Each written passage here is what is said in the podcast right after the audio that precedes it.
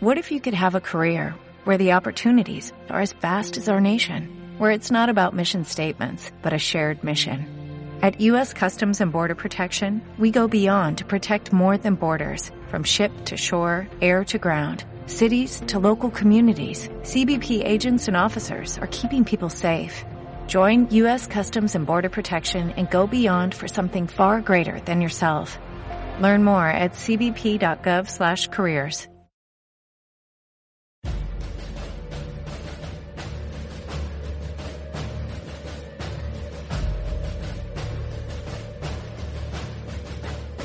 El Foro de la Historia.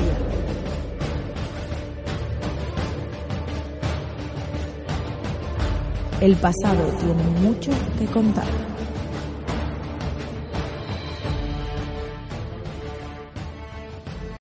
Bienvenidos a Foro de la Historia. Hoy estamos aquí un día más para bueno, hablar sobre un tema que personalmente me interesa mucho, un tema que estoy trabajando en mi trabajo de fin de grado, de máster y que, bueno, pues hasta cierto punto también trabajé en mi trabajo de fin de grado. Básicamente, mi, bueno, mi trabajo de fin de máster, para quien no lo sepa, es sobre las políticas de resistencia de los gobiernos republicanos durante la Guerra Civil, más concretamente o cronológicamente hablando en el 37 y entre el 39. Eh, y bueno, pues me quiero centrar en, la política de resistencia del gobierno de Negrín, pero eh, para ello tenemos que hablar de ciertos temas diplomáticos. Como ya de Negrín tenemos un podcast y de hecho es más, ya lo, mm, lo hemos eh, subido ahí al, foro de la historia, eh, bueno, pues hoy os invito a que escuchéis este podcast hablando un poco sobre el comité de no intervención, un poco para, pues bueno, pues para que sepáis eh, más bien, bueno, pues qué fue este comité de no intervención, cuándo se gestó y bueno, pues qué tipo de iniciativas tuvieron, fue eficaz, fue ineficaz o eh, bueno, pues fue simplemente una tapadera para abandonar a la República o al gobierno legítimo español en, esa guerra civil española. La verdad que este tema me parece interesante y bueno, también es cierto que, como ya sabéis, todos tenemos eh, bastantes cosas que hacer. Yo estoy con este TFM, trabajando, haciendo 40.000 cosas y al final pues bueno, este es un tema que, oye, pues no hay muchos eh, podcasts en Evox o en Spotify sobre él, Creo que además es un tema interesante, pues es internacional y eso os puede gustar mucho. Es de la guerra civil, así que, oye, pues podría ser interesante subirlo. Bueno, em, la verdad es que es interesante, bastante interesante el hecho de que muchas veces nos planteamos que las guerras se ganan solo desde el punto de vista militar. Eso no es así. Eh, en el caso de la Guerra Civil Española podemos ver cómo el componente diplomático es absolutamente fundamental para entender el resultado del conflicto, eh, digamos, traducido en términos militares posteriormente. Eh, en este caso, bueno, pues hay que tener en cuenta que, y hablaremos del comité de no intervención, pero tenemos primeramente que, bueno, pues encuadrar al gobierno de la República en su contexto respecto a la imagen que se tenía sobre él, ¿vale? Em, hay que tener bastante claro que esta imagen que yo os voy a describir no es total, pero que sí estuvo extendida por lo menos por los eh, ámbitos más conservadores, tanto ingleses como franceses. Este gobierno republicano eh, va a ser calificado como rojo, bolchevique o pro-soviético. La realidad es otra, de hecho, cabe preguntarse si la posibilidad, digamos, la República tuvo alguna posibilidad diplomática, digamos, de convencer a las democracias eh, occidentales. De hecho, yo en mi TCM plantearé que no, que esa imagen estaba muy extendida. Es una imagen además creo que muy, pero que muy interesada eh, para que ciertos países como por ejemplo es el caso de Inglaterra, bueno, Gran Bretaña o Francia, y sobre todo Gran Bretaña, bueno, pues digamos desarrollaran su política de apaciguamiento, esta visión sobre el gobierno republicano. Y es interesante tener pues, en cuenta, pues justo eso, que se tenía una visión, pues eso, de un gobierno republicano, digamos que muy mm, virado hacia la, hacia la izquierda. De hecho, bueno, es interesante también el hecho de que, em, bueno, pues eh, Inglaterra o Gran Bretaña era uno de los países que más intereses tenían, eh, bueno, pues dentro de lo que viene siendo la, el Estado ibérico, o sea, España, eh, y de hecho controlaba aproximadamente el 40% de todo el capital invertido por agentes extranjeros en el país. De hecho, en muchos casos estaban centrados en minas, por ejemplo, como de mercurio, pirita o hierro. Y diréis, ¿y esto qué tendrá que ver? Porque además Francia también tenía inversiones en España, quizá no eran tan grandes, pero también las tenía, las tenía en otros países. Sin embargo, es importante destacar el hecho de que, eh, bueno, pues eh, Gran Bretaña es uno de los países que más intereses tuvo en juego y que pese al que el comité de intervención fue propuesto a priori por Francia, es importante destacar el hecho de que eh, bueno, pues los intereses británicos también eran muy importantes. Hay que tener en cuenta que los intereses tanto franceses como eh, ingleses son una especie de, o sea, son unos intereses que no solo son económicos. O sea, en el caso de Inglaterra o Gran Bretaña sí podemos decir, bueno, hay un componente económico importante. Sin embargo, en el caso de Francia, eh, bueno, también es un componente, digamos, geoestratégico. Eh, en el caso de Gran Bretaña, pues eh, Gibraltar es una posición clara, eh, es la, digamos de alguna manera o de otra, la puerta hacia el Mediterráneo y por tanto, pues una puerta que el gobierno británico quisiera, bueno, pues retener en caso de una guerra mundial. Y luego, por otra parte, para Francia también es importante el hecho de que, bueno, pues todas las materias, y todos los habituallamientos que pasaban al ejército del norte de África, que era el más numeroso francés, pues pasaban por la península ibérica. Por tanto, es bastante importante destacar eh, eso. Habíamos hablado de la visión que se tenía de España y de hecho es interesante porque durante todo el periodo republicano, mm, anterior a la guerra civil, se configura una especie de corriente de opinión por parte del Foreign Office, que es básicamente el Ministerio de Asuntos Exteriores, para entendernos, Respecto a los gobiernos republicanos, tanto reformista como frente populista, no el de la CEA, y esta imagen, em, digamos, eh, es una imagen eh, realmente importante porque se va a pensar que, bueno, pues, que estos gobiernos son gobiernos radicales, eh, extremistas, revolucionarios del estilo bolchevique. De hecho, sabéis que Manuel Azaña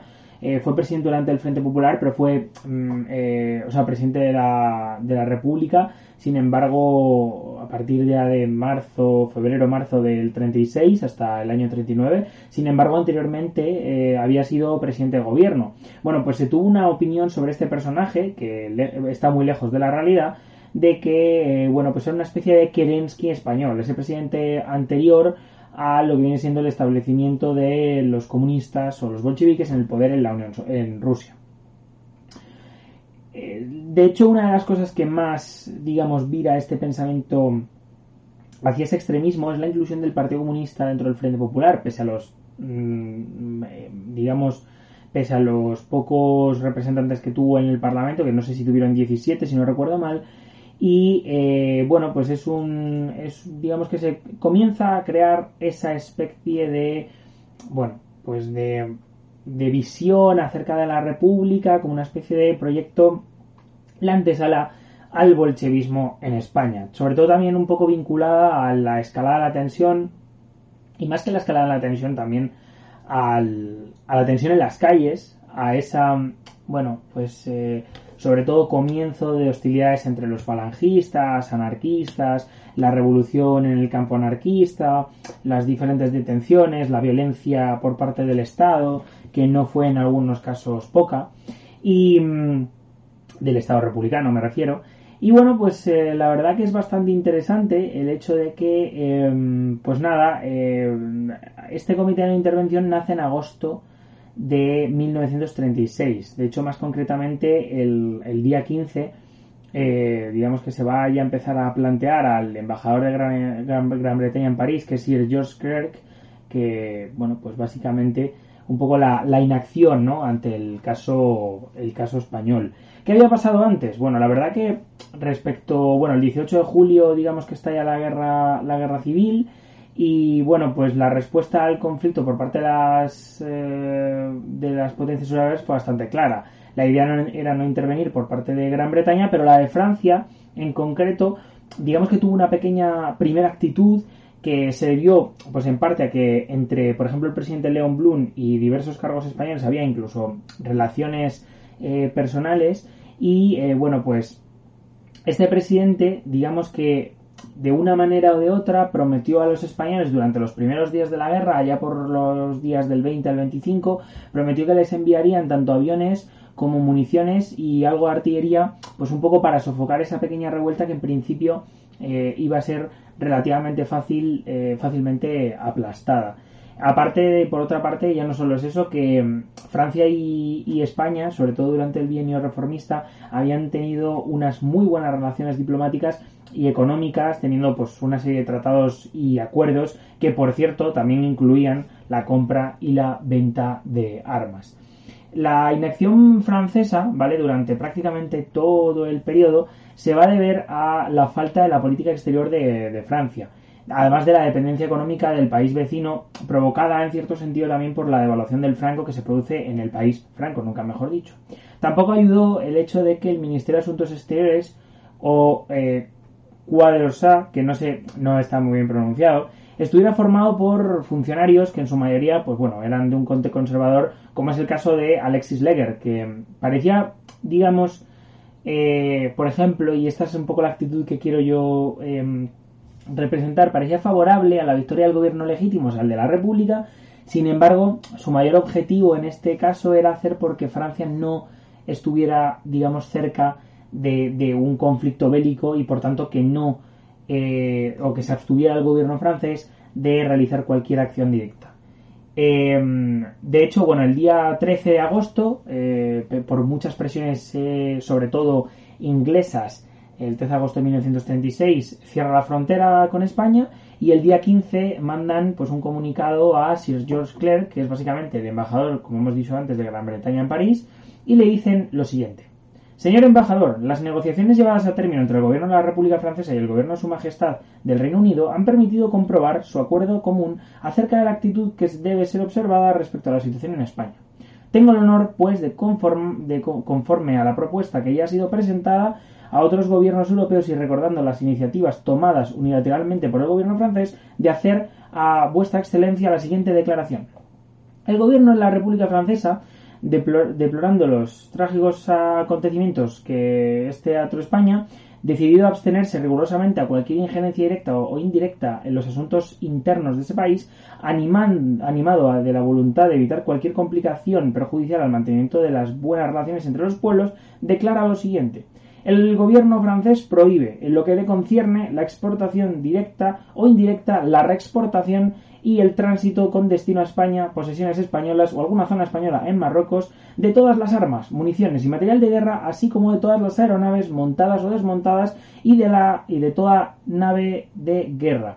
Esta prohibición se aplica a los contratos en curso de ejecución. Por tanto, esto es un golpe bastante duro porque si la República había comprado armas a Francia, lo tenían un poco eh, complicado para, para seguir con los contratos. El punto 3 decía, el gobierno francés tendrá que informados a los otros gobiernos participantes de este acuerdo de todas las medidas que tome para hacer efectiva la presente declaración. El gobierno francés, en lo que le concierne, pondrá en ejecución esta declaración apenas se hayan adherido a ella los gobiernos británico, alemán, italiano, soviético y portugués. A medida que lleguen las adhesiones de los gobiernos interrogados,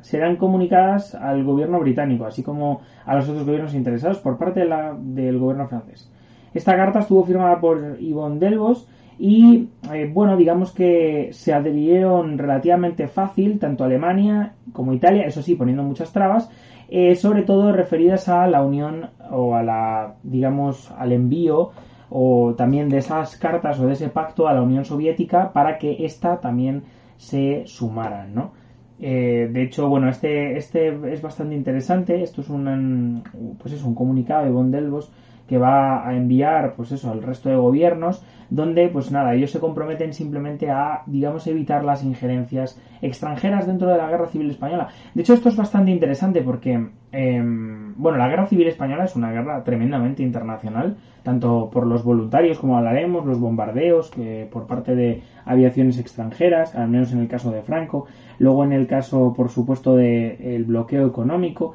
y tenemos sobre todo, pues, eh, en este caso, eh, un conflicto que técnicamente, según estos pactos de una intervención, que por cierto no violan el derecho internacional, pues son pactos entre naciones, pero que realmente, digamos, sobre el papel eh, pueden ser violados sin que haya ninguna consecuencia, digamos, sobre el derecho internacional, por tanto,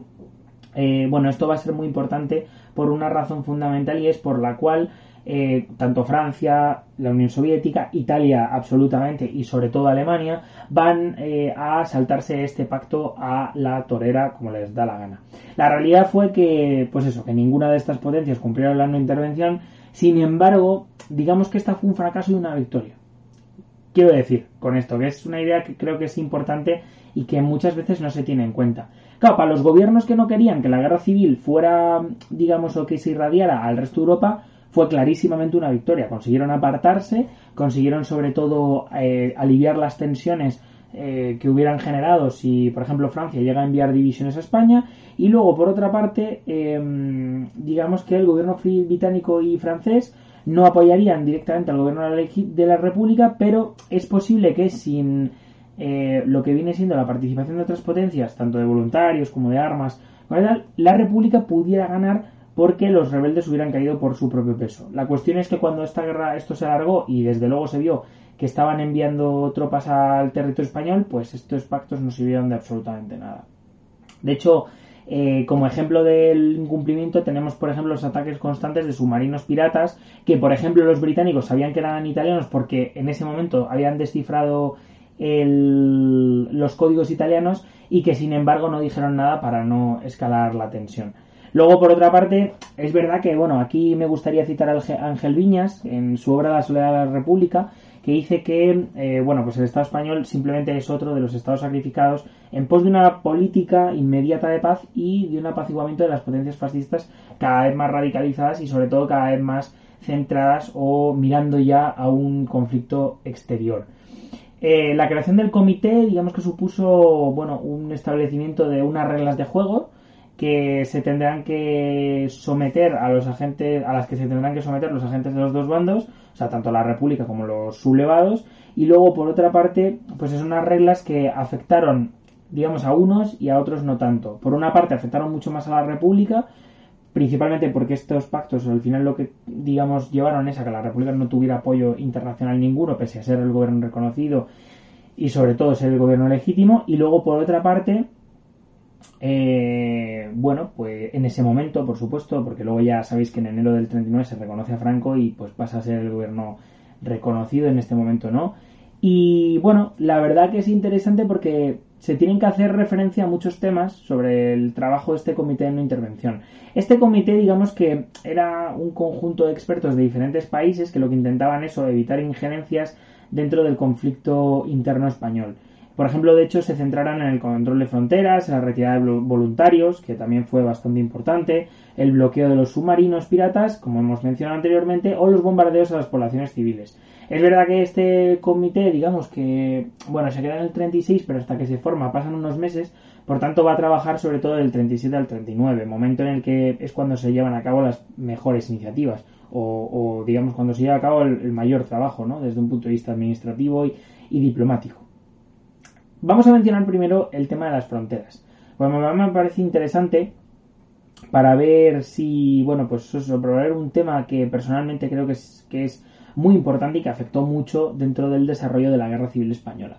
Eh, respecto a las fronteras debemos destacar que es un tema que se desarrolló pues eso, desde el principio de la contienda, más que nada por como habéis visto en el 13 de agosto con la frontera eh, francesa cerrada y que al principio pues eh, primeramente pues eso no fue llevada a cabo por el comité que no existía sino que bueno pues fue tomada por gobiernos individuales. Este comité comenzó a trabajar a partir de enero del 37, momento en el que se plantearía, digamos, poner observadores en las fronteras internas. De hecho, esto de las fronteras internas se refiere a la frontera de la República, pero dentro del territorio republicano, y a la frontera del territorio insurgente dentro del territorio insurgente. ¿Qué sucede? Pues principalmente que la idea era poner eh, bueno, pues una serie de observadores para ver si llegaba material extranjero, qué cantidad llegaba, cómo llegaba, de quién llegaba y poner objeciones ante, ante esa llegada, ¿no? Franco lo va a rechazar absolutamente, de hecho el gobierno republicano sí que va a acceder, eh, o va a tener más voluntad, desde luego Franco y la Junta Militar va a decir que tururú.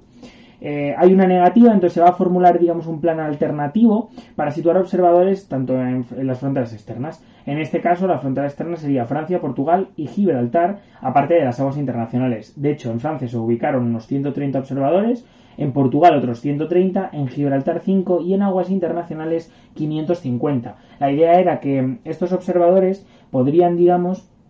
ver si eh, bueno pues llegaba material extranjero a los territorios tanto republicano como sublevado. La verdad es que esta observancia tuvo muchas limitaciones, por ejemplo en el caso de las aguas internacionales, donde los agentes sí podían ver los barcos, pero no podían revisar la mercancía, por tanto eh, te puedo decir que llevo patatas y llevar fusiles, mm, lo cual no sería raro que, que ese ejemplo hubiera pasado, la verdad. Pero bueno, más allá de esta, pequeño, esta pequeña broma, este control fronterizo eh, beneficiaba enormemente a Franco, principalmente porque los países que no cumplieron el pacto eh, fueron eh, tanto Alemania como Italia y que además estaban mucho más cerca, geográficamente hablando, de Franco, por tanto era mucho más fácil que convoyes italianos o convoyes españoles entraran dentro del territorio y bueno pues consiguieran llevar los suministros, aparte de una ruta atlántica en la cual los digamos convoyes alemanes tenían un poco la vía libre, pues la República estaba más bien confinada en la zona del Levante. Por otra parte, también es importante que esto eh,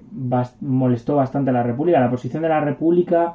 digamos que los suministros, bueno, pues tuvieron que salvar ciertos eh, obstáculos de distancia y sobre todo también de los ataques submarinos italianos, que eso es algo que comentaremos más adelante. Hacia el otro lado debemos ver que la postura del gobierno francés no fue siempre tan rígida, o sea que también hasta cierto punto se saltaron estos pactos de no intervención. Lo que pasa es que es cierto que no enviaron material eh, bélico directamente al gobierno. Por una parte porque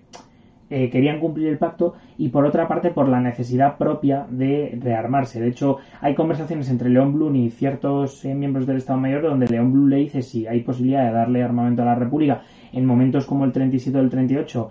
momentos en los que la frontera francesa está abierta y, bueno, pues Francia al final decide que, no, que no se puede, aconsejado un poco por el Estado Mayor. Hay ciertos momentos de tensión, por ejemplo, entre junio y junio del 37, por ejemplo, viene un poco por el tema de la retirada de Alemania e Italia de los pactos de una intervención. Lo que pasa es que, bueno, al final esto va a suponer un cambio pequeño entre la frontera francesa que se va a abrir, se va a permitir la venta de armamento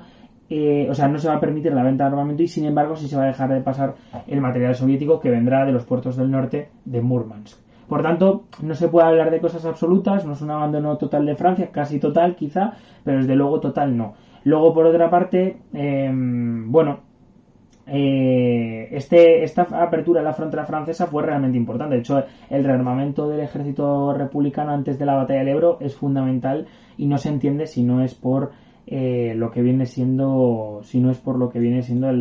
vamos, la apertura de la frontera francesa. Otro problema importante es el de los voluntarios. Los voluntarios eh, los hubo en ambos bandos, sin embargo, en el caso de Franco, de las, de las tropas eh, italianas y alemanas que tuvo Franco eh, o que pudo contar con ellas, estaba la Legión Cóndor alemana, pilotos profesionales y luego por otra parte los CTVs italianos. Sin embargo, el gobierno republicano solo tuvo apoyo de las brigadas internacionales, que aunque estaban, digamos, se crearon en octubre, si no recuerdo mal, en Moscú, eh, o bueno, por petición de la Unión Soviética, pues para intentar crear unos cuerpos que pudieran, eh, a través de voluntarios, eh, ayudar a la República. bueno, es un cuerpo militar que desde luego no es profesional. Son, bueno, son bastante importantes. Respecto a esto, el Comité de Intervención, digamos que llevó a cabo una serie de iniciativas, fue un gran obstáculo eh, la verdad que el objetivo era evitar, obviamente, injerencias dentro del territorio español y, por tanto, era, eh, vamos, de primera necesidad el acabar con los voluntarios extranjeros. La resolución sobre la retirada va a llegar el 4 de noviembre del año 37. De hecho, se va a plantear, eh, por ejemplo, el hecho de que no se puedan ni entrar voluntarios por países, digamos, neutrales a partir de febrero del 37, pero es que va a llegar el 4 de noviembre de ese mismo año, o sea que ya llevaban más de un año, casi un año y medio de guerra y por tanto, pues es, es bastante importante y sobre todo denota un poco la inutilidad o, la inoperancia, mejor dicho, eh, o sea, inutilidad me refiero que no fue útil eh, este comité o esta serie de comités para llevar a cabo los objetivos que se proponían.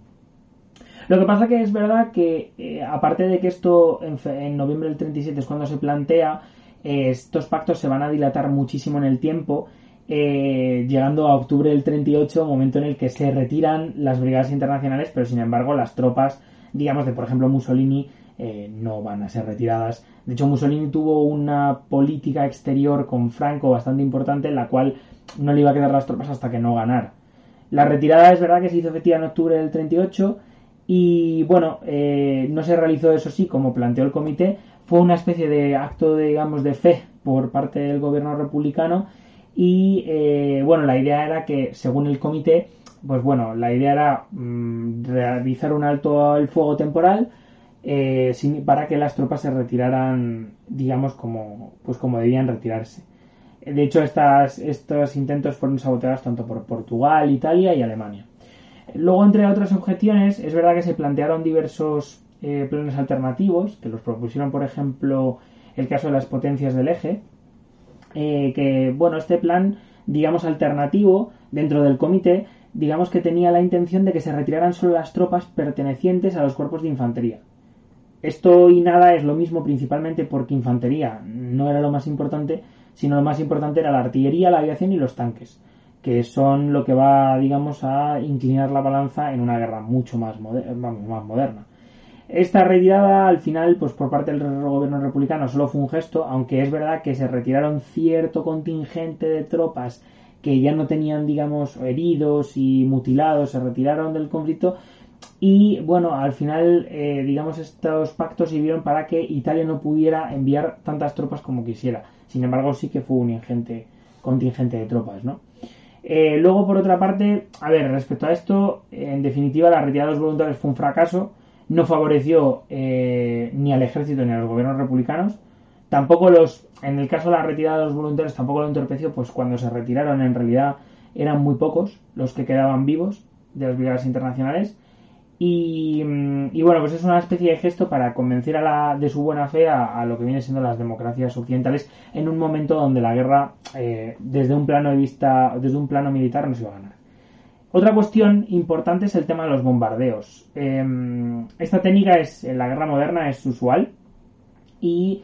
eh, bueno, pues eran los datos bastante demoledores. De hecho, en el Comité de Naciones, el 17 de septiembre, el, representante español da unos datos reveladores, como dice Pablo Azcárate en sus memorias. Eh, se dice que bueno, se han lanzado unos 24.000 bombas, que es brutal, 7.000 muertos y 11.000 heridos, eh, aparte de los daños materiales causados por las mismas bombas en los campos españoles. Estos bombardeos a objetivos civiles se dieron desde el inicio de la contienda. Sin embargo, la, proposición formal eh, de un proyecto para establecer la serie, una serie de ciudades libres, que es lo que propuso el Comité de Intervención, llegó más o menos en mayo del 37. El problema de la propuesta fue que se trató a los dos bandos por igual, eh, considerando que el gobierno republicano tenía la misma culpa o responsabilidad que los insurgentes. Eh, de hecho, en el caso republicano los bombardeos fueron mucho menores por dos razones fundamentales y es porque desde un punto de vista de la aviación la República no tuvo, digamos, esa posibilidad de, realizar tantas incursiones, las realizó, sin embargo, no fueron de tal envergadura como es el caso de, de, los sublevados. De hecho, se me viene a la mente un, un dato que es interesante y es, pero no me acuerdo del mercado, no sé si es en Córdoba o en Jaén, donde la aviación republicana, eh, digamos que realiza su propio Guernica y luego realmente, eh, bueno, pues eso no sé si al final se descubrió que no era así, no lo sé muy bien, no es un tema que no voy a hablar mucho más, pero que desde luego que los bombardeos republicanos estuvieron ahí es algo objetivo. De hecho, hay un documento de Pablo Azcarate, que es el embajador republicano en Londres, en torno a los bombardeos a objetivos civiles en el 37, en, a mediados de mayo del 37, mayo-junio, y eh, bueno, pues el gobierno británico le envió una propuesta, digamos, de mediación al, al propio embajador. El embajador responde lo siguiente en sus memorias. Cuando Roberts se marchó, Eden me dio a leer el telegrama. En él empezaba por lamentar la intensificación de los bombardeos, número de víctimas, eh, víctimas etc. Luego se recordaba la iniciativa del Comité de Intervención sobre los prisioneros, bombardeos, etc. En un párrafo extraño se reconocía que el gobierno y las autoridades de Salamanca podrían encontrar dificultades para respetar y ajustarse a los principios de humanidad y terminaba ofreciendo que los buenos oficios del gobierno británico para llegar a un arreglo que eliminara los bombardeos eh, para realizar este acuerdo, ¿no? Iden se dio cuenta enseguida de que la deplorable impresión que me causaba el, telegrama, tanto por su texto como por su injusticia, que entrañaba el tratar eh, sobre un pie de igualdad una y otra parte. Sí, es cierto que es importante destacar el hecho de que, eh, bueno, pues durante este periodo se trató a los dos por igual y este es simplemente otro texto, un pequeño fragmento que he escogido porque me ha parecido interesante sobre lo que viene siendo este tema de los bombardeos. También tenemos unas declaraciones de Indalecio Prieto, que en ese momento era ministro de la guerra, que ministro de defensa, que me parece bastante interesante. Indalecio Prieto se refiere al tema de los bombardeos en junio del 37 en una nota oficial donde dice lo siguiente. Frente a la aviación, arma terrible no hay más que un recurso, la aviación usada con los mismos métodos que emplea el adversario, o, en mayores proporciones, si es posible. Es decir, el terror contra el terror. El gobierno no tiene recursos sobrados para adoptar el sistema de los facciosos igualmente imposibilitados como nosotros de cubrir con defensas antiaéreas todo el territorio bajo su dominio. No hemos apelado a este sistema por escrúpulos de conciencia y, además, por creer que nuestra tutela de gobernantes desborda el territorio en el que ejercemos plena autoridad para extenderse sobre el resto de la nación de toda la cual somos legítimos representantes. Hemos esperado en vano a que el enemigo desistiera del proceder alevoso que inició en Madrid y que luego ha hecho proseguir con el cruel persistencia en el ataque aéreo contra mm, nuestras poblaciones civiles y que se expresaron públicamente notas oficiosas y además se consignaron en documentos diplomáticos. Nuestra conciencia parece ya vacilar, porque comenzar a inquietarnos en la represalia nos, que la represalia nos apartan del deber sagrado de ganar la guerra a todo trance.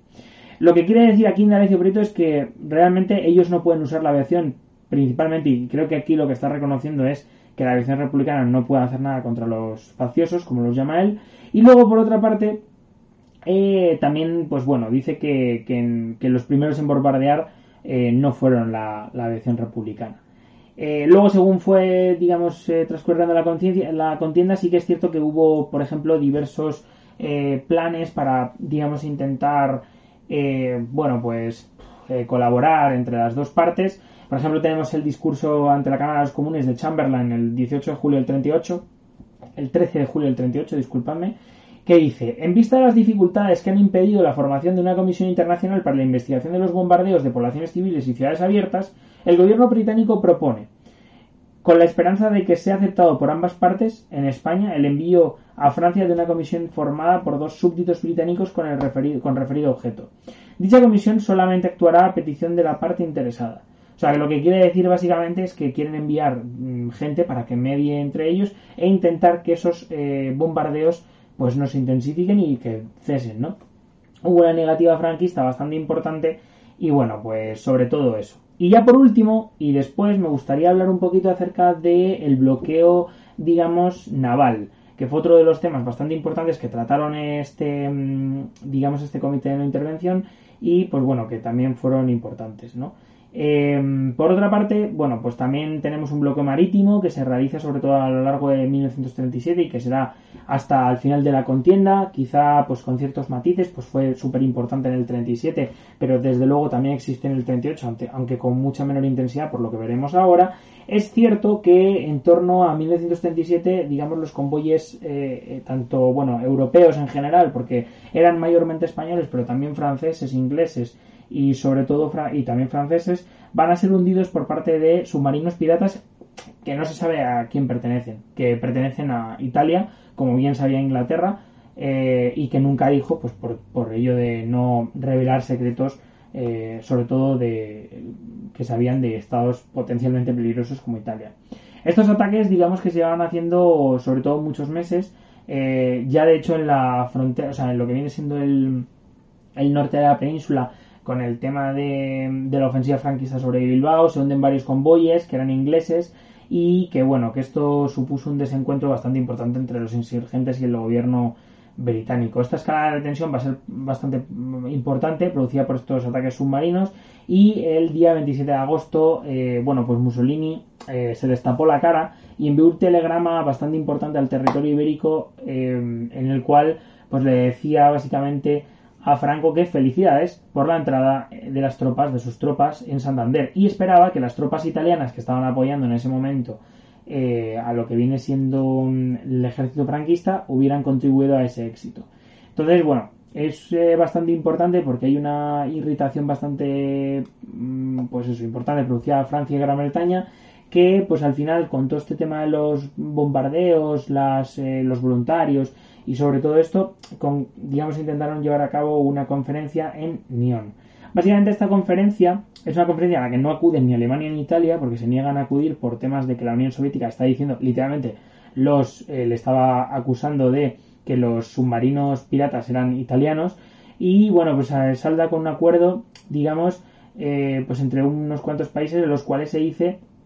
pues que, que, se van a dividir, eh, van a sustituir las patrullas navales que habíamos visto anteriormente con respecto a las fronteras por una serie de patrullas más definidas por, cuadra, por cuadrículas, eh, dividiendo los mares del Mediterráneo occidental en cuadrículas para que los pudieran ocupar pues las diferentes naciones. También es importante destacar una cosa que a mí me parece fundamental y es el hecho de que eh, es verdad que Italia al final acabó firmando el pacto, se redujeron notablemente el tema mm, de, los ataques de los submarinos, sin embargo, eh, fue realmente fundamental eh, y fueron realmente fundamentales y sobre todo, aunque fue una especie de respiro parcial, desde luego, de la República, eh, esta se fue, vamos, fue totalmente perjudicada por este tema de los submarinos. Bueno, la verdad que sobre esto me gustaría hacer unas reflexiones. Esto es una parte de mi TFM y me gustaría decir una cosa y es básicamente que, eh, bueno, este comité de intervención es un comité realmente hipócrita en el sentido de que lo firman todos y luego realmente se lo saltan casi todos los estados, excepto el británico que a rajatabla lo cumple porque no tenía intereses y porque sus intereses eran no involucrarse. Y luego, por otra parte, también es bastante importante el hecho de bueno, pues ver cómo, por ejemplo, tanto Italia como Alemania van a firmar acuerdos como el de Nyon pese a ser ellos los que están causando el perjuicio. O sea que realmente este comité de intervención, estas reglas de juego que digamos marca este comité, eh, realmente lo que van a suponer a la República va a ser un perjuicio muy grande, pues los voluntarios no se van a quitar, los bombardeos no van a parar y por supuesto el bloqueo tampoco va a parar. Eh, aunque sí que es cierto que con los acuerdos pues van a conseguir eh, bueno, pues que un poco se decrezcan, ¿no? Es el número de ataques. Me gustaría, bueno, saber qué os opináis vosotros sobre este tema. Creo que es bastante interesante, un tema pequeñito, aunque hemos estado 35 minutos hablando. Y pues nada, chicos, yo espero que os haya gustado. Darle un buen like al vídeo o un buen me gusta y lo compartís por ahí, por donde queráis. También, por supuesto, eh, tenéis, digamos, la posibilidad de eh, bueno pues uh, bueno pues seguirnos en Spotify, en Evox o en iTunes y nos vemos en el siguiente